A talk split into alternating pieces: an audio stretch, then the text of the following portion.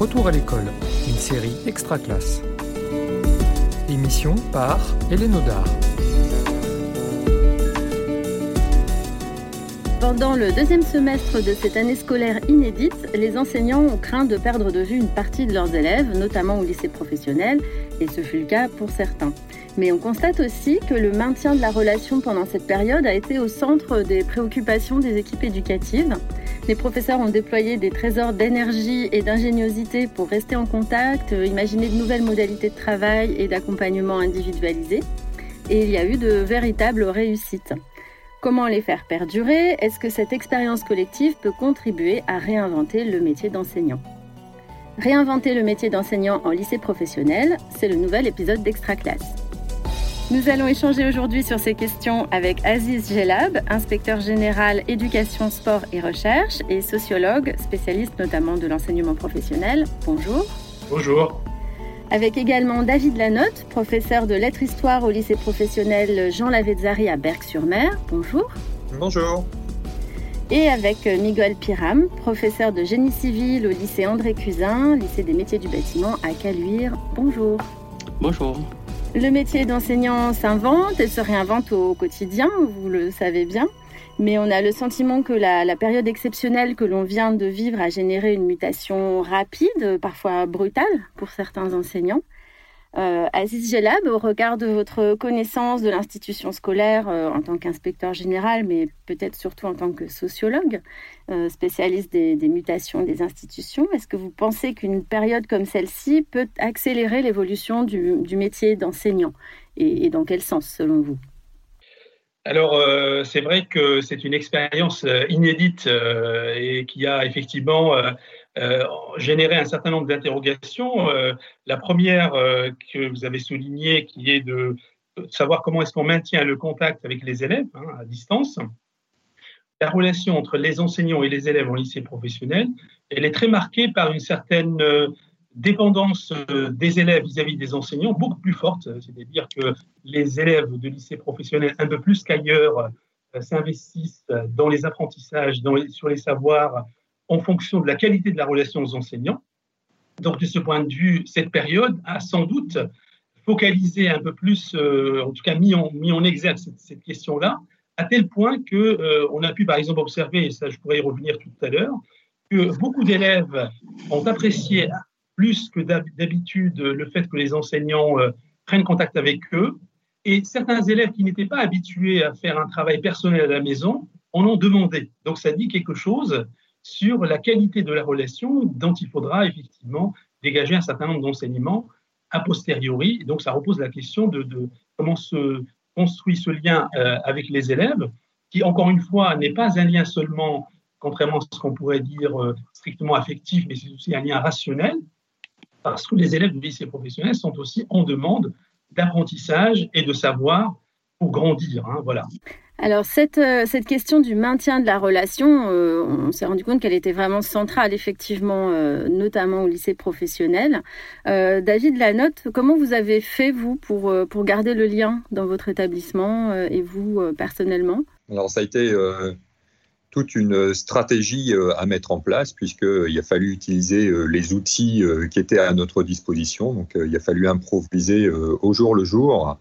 Donc le premier canal, ça a été bien sûr l'espace numérique de travail. Et puis on a rebondi avec des outils comme le Padlet, ou euh, pour euh, certains collègues euh, des pages Facebook ou d'autres sites, de façon à rendre très interactif la relation. On s'est aperçu que je partage l'avis de M. Djellab. Hein, les, élèves travaillaient pour l'enseignant. Il y avait un lien développé, mais très vite, en plus de ce lien, il a fallu créer une attractivité nouvelle sur les cours. Hein, pas simplement échanger des cours à distance. Et Miguel Piram, c'était important pour vos élèves de voir qu'on se préoccupait d'eux, qu'on s'intéressait à eux pendant cette période, qu'on cherchait à les contacter, à les, à les garder. Euh, est-ce que vous avez changé de regard sur eux aussi et, peut-être eux sur vous? Est-ce que votre relation a, évolué? Euh, Oui, euh, pour certains élèves qui effectivement, comme je disais, la classe c'est un microcosme peu particulier où chacun a sa place, chacun se situe, chacun se positionne. Et pour certains élèves, ce microcosme est, est très bien pour le travail coopératif, mais pour d'autres, ils sont un peu en retrait. Et ces élèves en retrait, on a tendance à penser qu'ils étaient, comment dire, pas intéressés ou pas motivés. Et le fait du confinement, on a découvert que certains élèves euh, se trouvaient très bien dans leur zone de confort à la maison. Et effectivement, avec un degré supérieur de travail, ils pouvaient avancer à leur rythme sans être, entre guillemets, euh, influencés par euh, leur environnement et pouvaient être eux-mêmes et il s'est révélé que certains élèves sur lesquels je me posais des questions ont bien travaillé et le fait de les contacter, de les appeler, parce que pour certains n'avaient que le téléphone, soit par téléphone, soit par SMS, ça leur a donné un peu de sentiment d'exister par eux-mêmes et pas par la classe. Et on le voit bien, comme je disais, quand je regarde les relevés, avec mes élèves où on a un contact assez particulier en milieu professionnel, où ils ont un mail, mon mail, un mail qui leur est dédié plutôt, et un numéro de téléphone, je suis passé de 200 SMS à 1700 SMS en confinement. Mais en tout cas, ça a été beaucoup d'élèves à être là et à considérer qu'ils n'étaient pas seuls, parce que le contexte familial n'est pas toujours euh, évident et cadré pour certains. Et donc peut-être ils ont changé de regard aussi sur euh, vous, David Lanotte. Vous, est-ce que vous avez changé de posture finalement pendant cette période? Il y a peut-être eu euh, un mélange peut-être plus de personnel et de professionnel. Est-ce qu'il y a des choses qui vont rester de cette période-là? Donc très vite, il y a eu une individualisation euh, du rapport euh, à l'élève. Hein, plutôt que de s'adresser au groupe classe, on s'adressait directement à l'élève puisque les échanges euh, à travers les messageries étaient personnalisés et de façon très symbolique, mes courriers sont passés de la signature avec une, une, formule de politesse cordialement à quelque chose qui était la formule amicalement parce que effectivement on partageait autour de la situation, au-delà du cadre scolaire, les inquiétudes, les difficultés pour euh, l'approvisionnement en matière de, nourriture, les inquiétudes parce qu'il y avait un tonton qui était malade ou euh, parce qu'on s'était mis à tousser, face au partage des élèves, euh, bien sûr, je me suis retrouvé dans la situation de partager également, euh, parce que ben, au téléphone, ben, vous toussez, ben oui, je tousse, euh, j'avais attrapé mal au dos, et donc effectivement, on, a encore renforcé ce lien de, l'enseignant et le rapport à l'élève. Qu'est-ce qui va selon vous à partir de la rentrée? Est-ce que vous allez évoluer vous aussi dans votre façon de vous adresser à eux, dans la façon, dans les outils que vous allez utiliser pour euh, communiquer avec eux? Alors sur la rentrée prochaine, euh, il y a toujours euh, ce problème de savoir comment elle va se passer, savoir si on va retourner, comme on utilise l'expression, le monde d'avant. Aussi, il va falloir, dès le départ, établir des nouvelles stratégies pour créer un nouveau rapport à l'élève, une nouvelle façon de vivre ensemble, avec des masques, avec des distances. et donc là, ça va être un peu plus compliqué par rapport à l'actualité euh, et ce qu'on nous annonce avec peut-être une deuxième vague, euh, c'est certain que je pense réutiliser euh, des, ficelles qui ont été inventées pendant cette période-là, de telle façon à ce que les élèves très rapidement puissent développer ce lien. Hein. je pense que si ça a bien fonctionné, c'est parce que ce lien existait. Le challenge, ça va être de recréer ce lien, mais de façon beaucoup plus rapide au mois de septembre, au cas où on serait confiné, par exemple, au mois d'octobre. Oui, et donc c'est vrai que cette période difficile, elle est loin d'être terminée. Euh, il y a aussi euh, pas mal d'incertitudes pour les, jeunes qui vont rentrer sur le marché du travail avec une crise qui s'annonce. Et pour les élèves de lycée professionnel, on peut imaginer que ça va être euh, assez présent. Euh, il va falloir leur donner des, armes, de la confiance, les rassurer. Aziz Gelab, est-ce que ça, ça, peut faire partie encore plus du métier d'enseignant, ce rôle de, de réassurance, de donner confiance? Il y aura eu effectivement un effet important de cette crise, forcément, ça interroge la relation entre ce qui se passe dans l'école et ce qui se passe en dehors de l'école. Là, on a bien vu, par exemple, et les témoignages des, professeurs le, confirment, que finalement, depuis longtemps, on essaie de, développer un meilleur partenariat, une meilleure euh, relation, voire coéducation entre euh, l'école et les parents. Et là, on a vu comment euh, la relation s'est personnalisée, s'est individualisée en ce moment. Et finalement, les enseignants, les professeurs ont un peu plus découvert euh, les conditions de vie des élèves. Et donc, on a plus ramené d'une certaine manière les, enseignants vers les parents, qui m'amène évidemment à penser que euh, cette relation euh, qui s'est instaurée interroge aussi ce qu'on a pu appeler à un moment donné la continuité pédagogique, et finalement de savoir qu'est-ce qu'on en dégage aujourd'hui en matière de professionnalité enseignante. Alors, par exemple, il y a un élément qui m'a paru important et sur lequel les, enseignants pourraient, revenir, c'est la question de l'évaluation. Hein. On a bien vu que très vite, les professeurs, finalement, ils ne sont plus embarrassés des questions sur est-ce qu'il faut évaluer pour noter les élèves, mais ils étaient plus dans une évaluation formative. C'est-à-dire, l'idée, c'est de savoir est-ce que les élèves peuvent travailler chez eux personnellement, individuellement Ça, c'est un premier point. Le deuxième, qui me semble important et qui est celui justement de, des relations avec les, familles, euh, j'ai utilisé, j'utiliserai bien cette, cette, expression quand on parle de, des parents, euh, parce que souvent, il y a, alors au lycée professionnel, on le sait, euh, souvent il y a l'idée que les parents sont un peu éloignés du milieu scolaire et qu'il faut pacifier les relations pour les accueillir. Mais j'ai entendu des parents d'élèves de, lycée professionnel qui ont dit finalement cette expérience, elle les a un peu confortés dans leur rôle de parents, c'est-à-dire en termes de légitimité, et donc, ça, va rapprocher sans doute un peu plus les parents des enseignants. Alors, j'ai utilisé une expression qui est de dire euh, des parents se sont sentis un peu spécialistes par obligation. Alors, j'entends par là, spécialiste par obligation, c'est le fait de dire, euh, en général, les, parents disent je ne suis, pas, suis pas spécialiste d'histoire, je ne suis pas spécialiste en histoire, en mathématiques, etc. Alors que l'enjeu, ce n'est pas d'être spécialiste, c'est de dire voilà, j'accompagne mon enfant quand il est en train de travailler pour pouvoir créer les conditions euh, d'apprentissage. Et là, euh, il y a sans doute euh, quelque chose qui va se jouer par la suite pour justement favoriser ce contact et ces liens. Et puis la troisième chose, je, verrai au niveau de cette, évolution, c'est le fait que malgré tout, si le distanciel a pu apporter des réponses dans cette période de crise, évidemment, il ne remplace pas le présentiel. Et donc la question qui va se poser, c'est comment on articule le présentiel avec le distanciel. Et ça, je crois que les enseignants ont très vite pris la mesure, notamment de, de, l'importance du numérique, pas simplement pour enseigner, je dirais, c'est aussi le numérique pour s'assurer que ça permet aux élèves d'apprendre. C'est pas exactement la même chose. Alors justement, vous avez évoqué là beaucoup de beaucoup de choses. Euh, je propose qu'on on, revienne sur les, pratiques de classe et sur l'évaluation effectivement. Parce que le lycée professionnel, c'est souvent un, laboratoire. Hein, finalement, on voit bien, on expérimente euh, beaucoup de choses. Il faut innover face à un public euh, qui est peut-être plus difficile à, capter. Euh, David Lanotte, est-ce que vous avez le sentiment que certains élèves ont, plus trouvé leur compte dans l'enseignement à distance pendant le confinement? Et à votre avis, pourquoi, si c'est le cas? Dans le travail à distance, il y a beaucoup d'élèves qui se sont révélés, puisque il pouvait s'exprimer avec le temps qu'il voulait et euh, toujours la possibilité de nous contacter avec un regard bienveillant pour savoir euh, comment rectifier leur travail et l'améliorer. Et donc, euh, c'est à la fois une possibilité de travailler qu'on développe en présentiel avec eux, mais qui là, avec euh, le travail à distance, permettait pour eux, euh, on le sentait bien, euh, d'avoir accès à d'autres sources d'informations qui peuvent être aussi bien le numérique que le grand frère, le cousin, le voisin ou un parent. Et donc, on a vu globalement une amélioration du travail avec une réflexion. donc, moi, je suis professeur de lettres histoire, un travail un peu plus poussé sur l'expression, sur la langue, et donc on a vraiment senti des élèves qui pouvaient progresser. De la même façon, pour ces élèves-là, euh, le volume horaire consacré au travail qu'on leur donnait était libre.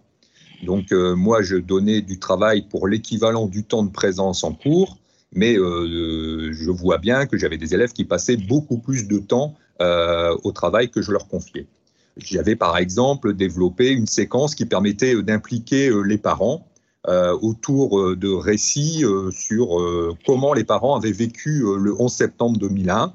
Et donc, les élèves avaient ce travail d'enquête, de formulation des questions. J'ai beaucoup de parents qui se sont prêtés au jeu, ce qui fait que quand j'ai demandé à établir le parallèle avec la situation de, de confinement, j'ai même pas eu besoin, ils avaient déjà compris où je voulais les emmener. Euh, maintenant, euh, je vais éviter de faire de l'angélisme puisqu'on s'est aperçu euh, lors des conseils de classe que si effectivement je pouvais avoir des élèves qui consacraient beaucoup de temps à un travail sur une séquence, ils pouvaient négliger complètement le travail dans une autre matière en fonction du lien avec l'enseignant, on l'a déjà dit, mais aussi de l'attractivité de la séquence, ou de choix personnels. Hein, par exemple, des élèves qui avaient euh, décidé que, étant en enseignement professionnel, il fallait euh, privilégier le travail dans les matières pro et que euh, finalement l'enseignement général n'était pas une priorité. Oui, donc ils ont trouvé un peu leur compte dans un lycée à la carte avec un rythme qui était plus adapté finalement à leurs euh, besoins, à leurs envies. Euh, Miguel Piram, vous, vous avez mis pas mal de choses en place, notamment autour de l'évaluation, puisque Aziz Gela parlait de, des modalités d'évaluation qui étaient plus sur les, les compétences, les savoir-faire, l'autonomie que peut-être sur les savoirs. Euh, est-ce que vous pouvez nous dire un petit peu ce que vous avez mis en place pendant cette période et que vous allez euh, poursuivre euh, à la rentrée? Oui, tout d'abord, j'ai eu la chance quand même de, comme je suis formateur académique et de m'intéresser au numérique, de préparer mes élèves en amont. Je ne savais pas qu'il y avait crise sanitaire, bien sûr, mais dès le début d'année, en fonction du profil d'élèves que j'ai reçu, des élèves migrants, des élèves un peu à plus des difficultés, donc j'ai mis en place une pédagogie différenciée. Et pour cela, je passais par des éléments numériques, donc les learning apps, des Padlet et des Quizlet. Ce qui fait que quand le confinement est arrivé, mes élèves ont pu réinvestir ces, équipements et la question s'est posée effectivement pour l'évaluation. Et ces outils m'ont permis de repenser mon évaluation que je faisais en cours via le PCC, l'évaluation par contrat de confiance. J'ai des élèves qui sont meurtris par le système scolaire et certains, comment dire, ont la sensation de ne pas être justement rémunérés de par leur travail quand ils sont évalués. À savoir la fameuse phrase, je ne comprends pas la note que j'ai eue, j'ai beaucoup travaillé. Et donc, avec euh, l'outil numérique, par exemple le Kahoot, que j'ai mis en place, l'élève, euh, je construisais l'évaluation avec eux. Pardon, est-ce que vous pouvez juste nous repréciser ce que c'est le Kahoot? Pardon. Alors, le Kahoot, c'est un, une sorte de logiciel coopératif qui est en ligne, où on peut construire une évaluation ou un quiz ou une enquête avec les élèves, et les élèves voient directement les réponses de manière interactive de tout le groupe. On peut aussi les challenger, c'est-à-dire que s'il y a une évaluation par système de points, l'élève qui répond le plus vite et le plus juste se voit gratifié et voit monter son podium. Ce qui fait que ça augmente la volition de certains élèves qui essaient de se challenger et essaient d'être coopératifs sans forcément être négatifs, mais essaient d'aller au-delà de l'autre. Ce qui fait que ce caout, quand je le mettais deux semaines avant l'évaluation, je leur promettais que sur, par exemple, les 30 questions qu'il y aura à l'évaluation, le caout en présenterait 25. Et je leur garantissais que s'ils travaillaient, ils pouvaient réinvestir vraiment leur apprentissage. Ce qui fait que certains élèves avaient le droit de se connecter autant de fois qu'ils voulaient sur le caout pendant toute la semaine, à s'améliorer jusqu'à arriver à un score honorable. Le jour de l'évaluation, ils avaient deux ou trois questions de plus. J'ai vu beaucoup d'élèves se connaître une dizaine de fois pour pouvoir, pouvoir préparer leur évaluation, ce qu'ils ne feraient pas forcément quand il y avait une évaluation classique. Et ce principe d'évaluation sans note formative m'a permis de récupérer beaucoup d'élèves qui se sentaient pas très bien dans le groupe ou qui se sentaient pas forcément à hauteur égale de certains groupes. Et sur mes 12 élèves, je n'ai qu'un élève qui, entre guillemets, on a un peu perdu le contact. Voilà, mais en tout cas, l'évaluation a été repensée de ce sens, pas forcément une évaluation groupée, mais toujours une évaluation de groupe, mais à chacun son rythme. Donc, repenser l'évaluation que je remettrai, je pense, à la rentrée, pareil, parce que je pense que le distanciel m'a permis de voir différemment mon évaluation et je pense que je vais continuer mes périodes pédagogiques en hybride. C'est très important pour les élèves. Alors justement, Aziz Gelab, est-ce que euh, vous pensez qu'il euh, y a eu une relation un peu différente au collectif pendant cette période? Euh, est-ce que vous pensez que ça peut être une opportunité pour réfléchir différemment justement à ce qu'on fait en temps collectif, ce qu'on fait en, en temps individuel, euh, à distance, euh, en, petits groupes Est-ce que ça peut euh, faire bouger un petit peu l'organisation type de la classe? Oui, alors un, des apprentissages que les élèves font de façon informelle dès leur jeune âge, c'est un peu une certaine compétition scolaire. Il y a une sorte de classement hein, qui conduit parfois certains élèves à se dire je ne me sens pas capable d'eux, et donc il y a des formes de découragement qui s'installent chez une partie des élèves.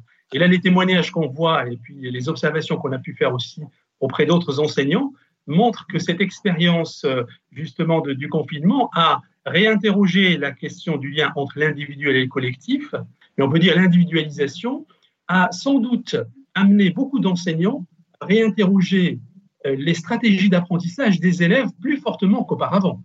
Parce que vous savez que, euh, on peut le dire, depuis le milieu des années 90, on est passé, pour résumer, un peu de ce que on pourrait appeler des pédagogies de l'enseignement aux pédagogies de l'apprentissage.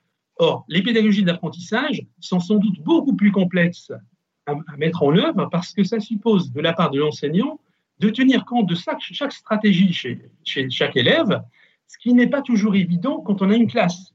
Et là, on voit bien qu'à travers les exemples d'une évaluation qui amène l'élève à s'auto-évaluer, l'enseignant entre avec l'élève dans une autre démarche, et cette démarche, elle est de nature aussi à interroger les pratiques d'enseignement. Et ça, de ce point de vue, on peut dire que cette relation entre l'individuel et le collectif classe, elle est réinterrogée à partir de cette expérience. Donc, je pense qu'à travers la rentrée et puis le, lors du présentiel, les enseignants vont aussi tenir compte de cette petite expérience pour pouvoir repenser les modalités d'accompagnement et de progression. L'autre élément, et le témoignage qu'on peut entendre est extrêmement intéressant, c'est que euh, quand on voit les élèves de, lycée professionnel, en général, euh, pour eux, la compétition, ça n'est pas quelque chose, entre guillemets, de naturel. Mais quand on introduit une approche qui est plus centrée sur j'essaie de voir comment je peux m'améliorer vis-à-vis des autres sans forcément qu'il y ait un classement, c'est quelque chose qui donne des résultats intéressants. Et là, de ce point de vue, je pense que le métier d'enseignant est au-delà du lycée professionnel. Il sera sans doute impacté par cette évolution qui, évidemment, interroge le rôle du, numérique, parce qu'on parle beaucoup du numérique, c'est très bien, mais le numérique, il, il peut avoir aussi d'autres, finalement, des finalités qui sont pas seulement des finalités euh, d'apprentissage, mais ça peut être aussi des finalités ludiques. Et on a vu des élèves qui, à partir des stratégies ludiques, passent vers le sérieux à travers cette modalité de, de, travail où ils réalisent qu'à un moment donné, eh bien, apprendre, c'est aussi grandir. Et là, on le voit bien à travers ces témoignages. Et pour finir euh, très rapidement, qu'est-ce que l'institution, euh, l'encadrement, l'inspection peut faire à partir de cette expérience-là Comment est-ce qu'elle peut diffuser, encourager ces pratiques innovantes, ces nouvelles modalités d'enseignement? Le métier d'enseignant est un métier qui ne s'improvise pas. C'est quelque chose qui se construit, qui se forge aussi à travers l'expérience. Et je crois qu'un des éléments qui pourrait être intéressant et sur lequel euh, l'institution euh, scolaire euh, va, se pencher, c'est de savoir comment cette expérience a modifié le travail des enseignants en termes de relations, quand il s'agit de penser la relation enseigner-apprendre. Hein. donc ça, c'est effectivement un élément qui va revenir au centre des interrogations.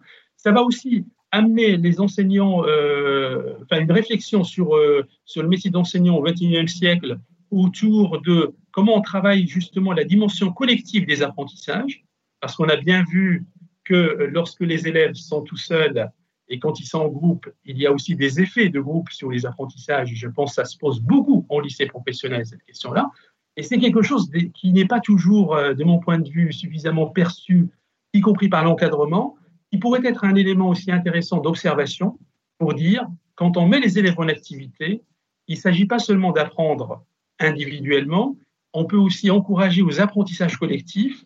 Et c'est à partir de là qu'on peut aussi dégager un certain nombre d'approches pour penser justement les, apprentissages réussis. Et j'ai vu beaucoup d'élèves, et on a des témoignages ici euh, qui, le confortent, qui n'étaient pas vraiment très euh, actifs, qui étaient même en retrait quand ils étaient au collège. Et sitôt au lycée professionnel, ils se sont révélés parce que les conditions sont là pour leur permettre justement de s'approprier des savoirs et de grandir en faisant. Et donc, d'une certaine manière, quand on parle du vivre ensemble, euh, ça nous invite à avoir une réflexion sur le faire ensemble. Et le faire ensemble, ça se construit aussi dans l'école. C'est peut-être la piste qu'il faudra aussi explorer par la suite. Très bien, merci beaucoup euh, à vous trois pour ces éclairages. Euh, on a hâte de, voir ce qui va se passer l'année prochaine et comment toutes ces expérimentations pourront trouver des développements au cours de l'année. Merci à tous ceux et toutes celles qui nous écoutent. C'était Réinventer le métier d'enseignant en lycée professionnel, un épisode d'Extra Classe. Retrouvez tous les autres épisodes de la série sur l'espace Extra Classe de Réseau Canopé et sur les réseaux sociaux une production Réseau Canopé 2020.